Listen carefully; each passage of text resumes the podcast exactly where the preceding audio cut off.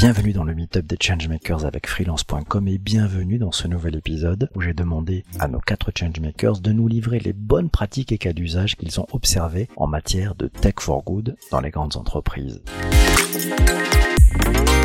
Je suis toujours accompagné de Nicolas Chaban, le fondateur de Zekil Patron, la marque du consommateur, de Anne Lalou, directeur général de la Web School Factory, Antoine Denoy, le CEO de AXA Climate, et d'Angélique Gérard, la directrice de la relation client du groupe Iliad.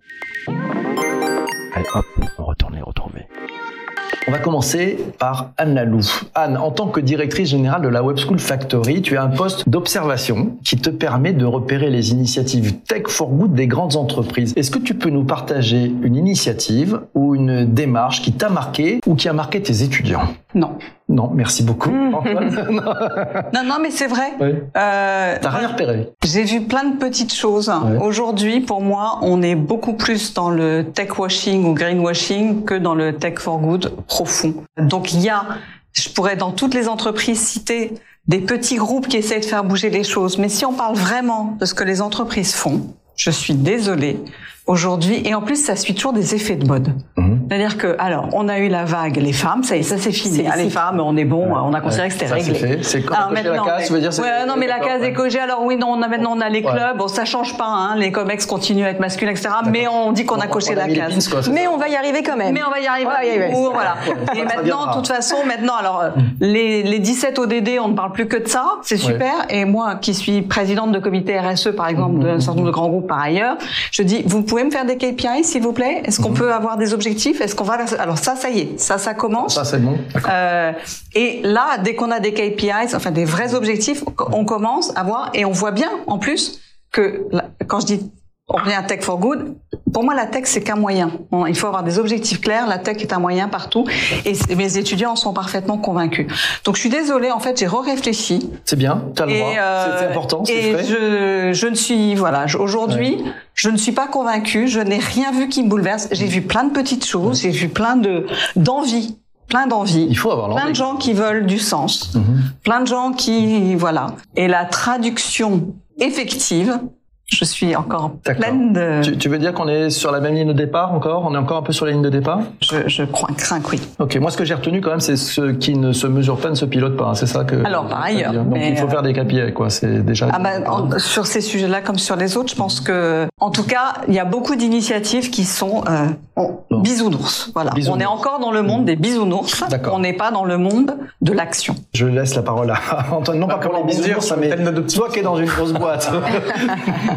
moi, je suis un optimiste. Donc moi, moi optimiste, euh, là-dessus c'est intéressant. Moi, quand je vois du greenwashing, je me dis que c'est l'indice aussi d'une maturité naissante et que euh, c'est rare de communiquer, de ne pas agir. Donc c'est une question de temps. Donc même là, le greenwashing, je, suis arrivé à faire un travail sur moi pour l'apprécier de C'est une super punchline que tu viens de nous donner. Peut-être. C'est pas mal. Tu peux la redire là sur Non, je ne dirai pas. Je ne répète pas. Il faut prendre des notes. euh, moi, j'ai deux exemples euh, parce que voilà, je pense qu'il y a quand même des choses à faire sympas. Nous, par exemple, chez AXA, on s'est rendu compte qu'il y a un manque de, de compréhension du climat et de la biodiversité dans les boîtes à tous les niveaux des fake news partout, euh, euh, des articles de presse, des, choses qu'on s'envoie entre collaborateurs, mais finalement, euh, pour expliquer pourquoi la biodiversité, c'est pas que les petits oiseaux, pour expliquer pourquoi le monde, pour expliquer ce que c'est que l'effet d'albédo, ce que c'est que le sable, où, où, ça se trouve, en quoi il y a des limites, tous ces fondamentaux, on va dire, matériaux scientifiques, eh bien, il y avait un vide.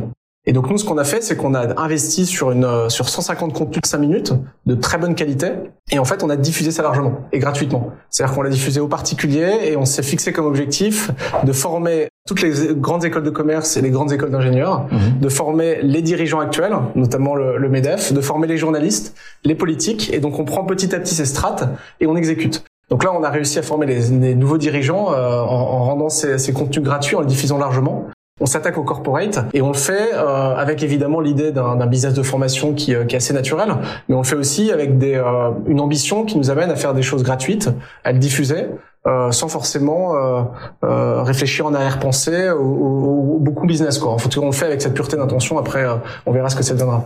Donc je pense que c'est une initiative qui monte. Voilà, on, apporte notre pierre et les gens qui bossent sur ce projet se disent bon bah ouais quand il y a 500 000 collaborateurs qui ont vu ce que c'était que la biodiversité, euh, qui ont compris ce que c'était, euh, pourquoi le climat se déréglait, euh, et ben on a fait une partie de notre travail. Et puis l'autre exemple aussi, euh, parce que la tech, on peut la prendre sur plein de, de vues. Moi, la vraie mue que j'ai faite sur le sujet de la tech, c'est de comprendre qu'on passait d'une tech d'écran à une tech de monde réel. Euh, et ça, c'est l'image satellite. Et ça, je pense que c'est passionnant. Il y a plein de types qui bossent en ce moment dans des boîtes pour faire cliquer des gens sur des pubs. Mmh. J'en viens, j'étais chez Google. Mmh. Euh, là, il faut ouvrir les yeux. Il euh, faut vous rendre compte que le monde réel est en train d'être digitalisé et que les grands enjeux sont là. On digitalise ce que c'est qu'un ouragan, ce que c'est que l'eau. On voit l'eau en souterrain. Et donc, on est en train de numériser le monde physique. Et ça, c'est une diversité incroyable. C'est hyper incarné et ça va changer la vie de plein de boîtes. Nous, dans l'assurance, euh, le fait que depuis en satellite, on puisse voir des écoulements de flaques, de voir euh, une inondation euh, sur une zone donnée, bah, on peut payer vite. On n'envoie pas d'experts sur le terrain, vérifier que le type a les, les pieds dans l'eau, on paye vite. Euh, le fait de voir au milieu de l'Afrique avec des satellites qu'il y a des problèmes de sécheresse et qu'il y a des producteurs qui peuvent plus euh, vivre de leur récolte, eh bien, ça nous permet de déclencher collectivement à l'international des paiements immédiats. Et donc, la, la petite invitation que j'ai pour ceux qui nous écoutent, c'est de regarder ce qui se passe autour des, des, images aériennes et satellites, parce que là, il y a quelque chose de, de, sympa qui joue. Il y a de la data, il y a de la tech, et euh, ça risque d'avoir un impact important sur l'ensemble des boîtes. Et c'est utilisé en intelligence politique, enfin, et intelligence économique. Bah, c'est de là d'où ça vient. Hein. De manière absolument dingue. Donc globalement, le, panorama est extrêmement intéressant. Il y a du privé, il y a du public. Mais fondamentalement, euh, l'argent a été mis au départ sur des problématiques de défense et de sécurité intérieure. Ce qui est très intéressant, c'est que c'est comme le web. C'est pour ça que je fais une analogie avec le, la, la, mhm. tech de petit écran. C'est que c'est comme Internet à l'origine, mhm. et, et c'est des anciens, euh, des anciens de tous ces milieux qui rendent accessibles ces technologies des utilisations hyper euh, maintenant hyper positives et très élargies. Je donne un exemple, j'ai rencontré quelqu'un, c'est quand même passionnant, dont le métier maintenant c'est de détecter les baleines. Donc en fait, elle veut détecter les baleines de manière obsessionnelle, c'est sa passion, c'est son énergie, elle suit le mouvement et elle dit euh, moi c'est pas la brique de laisser la baleine et donc la baleine moi je la repère et, elle s'est dans, sa narration euh, d'entrepreneur, elle s'est dit moi je veux lutter contre les les grands paquebots qui percutent des baleines. Et donc je veux être celle qui va dire bah ce paquebot là tel trajet bah, il a percuté une ou deux baleines, il n'a pas fait attention. Donc c'est très intéressant et ça c'est l'imagerie qui le permet. Pareil sur la déforestation, pareil sur le braconnage, énormément de choses qui peuvent euh, être exploitées. Passionnant, t'as mis la barre vachement haut. Passer, ah, ah, ouais, merci. On va passer le micro à, Angélique. Merci pour le passage de témoin. C'est sympa, hein, c'est fabuleux. Euh, la, la, non, mais la baleine. Euh, ouais. Angélique, je sais pas, tu nous feras un exemple ah, bah, écoute, formidable. Un invité qui te répond. Écoute, je vais. Euh... Non, mais, pas... non, mais elle avait une réponse. C'était une réponse. Eh ben, mais, mais alors, une réponse. Justement, je vais être assez consensuelle parce que je trouve que. Pas toi. Et, ah, parce que je, je trouve qu'effectivement, Anne a raison. Il y a, il y a des choses qui sont euh, sous-jacentes, mais il y a rien de palpable. Et Antoine a raison aussi parce que la connaissance en fait, c'est la base. Je pense effectivement qu'il faut euh, former, éduquer, sensibiliser. Et on voit par ailleurs que les jeunes générations, elles sont euh, beaucoup plus sensibles en fait euh, à ces problématiques que nous l'avons été, que nos parents, nos grands-parents l'ont été. Pourquoi? Parce que aujourd'hui, et les études en fait euh, le démontrent, 50 à 70% des jeunes qui se présentent à un entretien d'embauche prennent en compte justement la responsabilité de l'entreprise dans son environnement. Et on le sait aussi, c'est d'ailleurs peut-être les mêmes, 50 à 70% des consommateurs aujourd'hui dans leur euh, dans leur euh, acte d'achat souhaitent également acheter auprès d'une société qui respecte un certain nombre de règles. On voit bien que ça bouge. Et puis dans le monde, euh, ben pour revenir un peu à ce qu'Antoine disait, il y a eu aussi énormément de paradoxes. Si on prend par exemple ce qui s'est passé en Australie, en Australie, les conservateurs ont été élus. Personne ne s'attendait à les voir élus, donc euh, c'était vraiment une élection totalement, un résultat du totalement inattendu. Pourquoi on s'attendait pas? Parce qu'en fait, euh, les conservateurs défendaient le charbon. Et les Australiens n'ont pas voté pour les conservateurs, ils ont voté pour le charbon. Pourquoi? Pour l'emploi, pour, garantir l'emploi. Dans un pays qui est le premier à souffrir des dérèglements climatiques, qui est le premier à, souffrir de l'approvisionnement en eau, qui est le premier à avoir été sur la financiarisation de l'eau, c'est-à-dire qu'il y a des quotas d'eau qui sont donnés aux agriculteurs en fonction du nombre d'hectares qu'ils ont dans leur exploitation, qui sont donnés aux villes en fonction de la densification, et ainsi de suite. Et donc, tu as des marchés privés de l'eau qui se sont créés. C'est le cas aujourd'hui euh, en Californie. Et c'est quand même incroyable de se dire que malgré tout, tu vois, euh, il peut y avoir des prises de conscience et, euh, et, des schémas particulièrement que moi je trouve euh, radicaux parce que j'aimerais pas qu'on ait l'eau, c'est une ressource publique collective. J'aimerais pas qu'on en Europe, bien qu'on a failli, hein, il y a eu un référendum sur ce sujet il y a quelques années, tout le monde a oublié. Mais j'aimerais pas qu'on tombe dans ces schémas un peu un peu radicaux et à côté de ça, ben ces gens-là, voilà, ils ont voté, ils ont voté pour le charbon. Donc euh, après, il y a des entreprises, notamment en France. Enfin, moi, je suis assez fan d'Engie et de sa grande aventure dans les énergies alternatives, donc euh, c'est à souligner. Puis quand on revient à nos entreprises, ben, il y a eu cette crise sanitaire majeure. Le numérique nous a quand même considérablement aidé et on a pu faire du care en fait dans nos entreprises grâce au digital pour garder lien, la proximité. Donc euh, Ça, c'était absolument majeur. Merci beaucoup pour cet exemple. Et ces exemples, c'est très, c'est très concret. Hein, c'est bien. Nicolas, je me tourne vers toi, le patron, le, patron. Un exemple. Australie, satellite. Waouh. Non, mais alors. Euh, Baleine. tu, toi, tu vois quoi comme exemple euh, ou un truc qui tient vraiment à cœur pour illustrer ce que la dans les autres entreprises. Alors, bah, nous, on est très bienveillants. Alors, il y a beaucoup de choses. La liste est tellement longue que je pourrais absolument pas tout citer. Non, je peux dire une chose, c'est qu'on a vu arriver donc les, les grandes marques, nous à l'inverse, qui euh, venaient un peu confronter euh, les grands groupes, Danone, Nestlé, en disant mais on comprend pas euh, ce qui se passe. vous, vous avez créé une dynamique loin de nos outils habituels, quoi. Euh, vous n'avez pas de pub à la télé, pas de commerciaux dans les magasins, mhm. mais pourtant il y a 100 millions de produits qui se vendent par an. L'équation, elle est, elle est, elle s'exonère de deux piliers principaux et et là, c'était très intéressant de voir, avec l'immense respect que j'ai pour euh, tout le monde hein, ici, mais je, je, on, on, se rend compte. Alors, c'est pas une c'est pas un discours euh, qu'on veut imposer, mais on peut le signaler en repère. C'est que cette notion d'expertise dans les entreprises qui consiste à se dire je suis directeur marketing, je suis directeur de ceci ou de cela. Je vais essayer de faire un produit ou une approche pour plaire aux consommateurs déjà cette espèce de décalage qui est entre soi et ce fameux peuple lointain extraterrestre qui s'appellerait les, consommateurs, qu'est-ce qu'ils voudraient? Et là, il y a cette notion d'expertise qui fausse un truc phénoménal pour nous, hein, puisqu'on a pu prouver que le raccourci direct de on est quatre autour d'une table et on se s'interroge intimement sur des choses toutes simples et finalement on trace le meilleur cahier des charges du monde pour un produit puisqu'il est proche de nous et proche de tellement de gens. Il y a cette petite déformation de l'expertise qui consiste à se dire je dois réfléchir avec un cerveau un peu différent puisque je suis expert de mon domaine et je dois trouver une équation qui va ramener tout le monde vers cette euh, histoire que je vais raconter. C'est du délire, faut arrêter.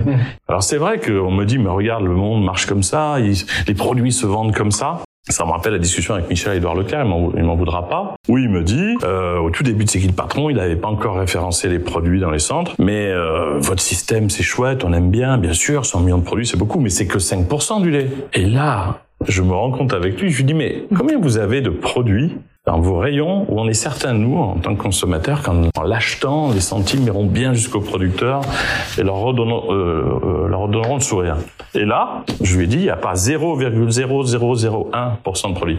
Tu ne peux pas, à un moment donné, mmh faire des comptes sur ces comparaisons-là si les produits n'existent pas. Donc le résumé, c'est que les magasins sont remplis de produits qui géographiquement sont à l'endroit où on les prend d'habitude, mais les produits réellement souhaités intimement et bien loin des études marketing et, de R&D, euh, cette famille elle est beaucoup plus simple encore qu'on imagine. C'est un peu pour donner de l'espoir, c'est pas pour les contre les, les, discours de grandes entreprises, mais euh, les plus jeunes qui font des entreprises, euh, faites des études de marché à trois euh, en vous interrogeant intimement Mhm. sans vous imaginer ce que pourrait être le produit que d'autres gens que vous pourraient acheter.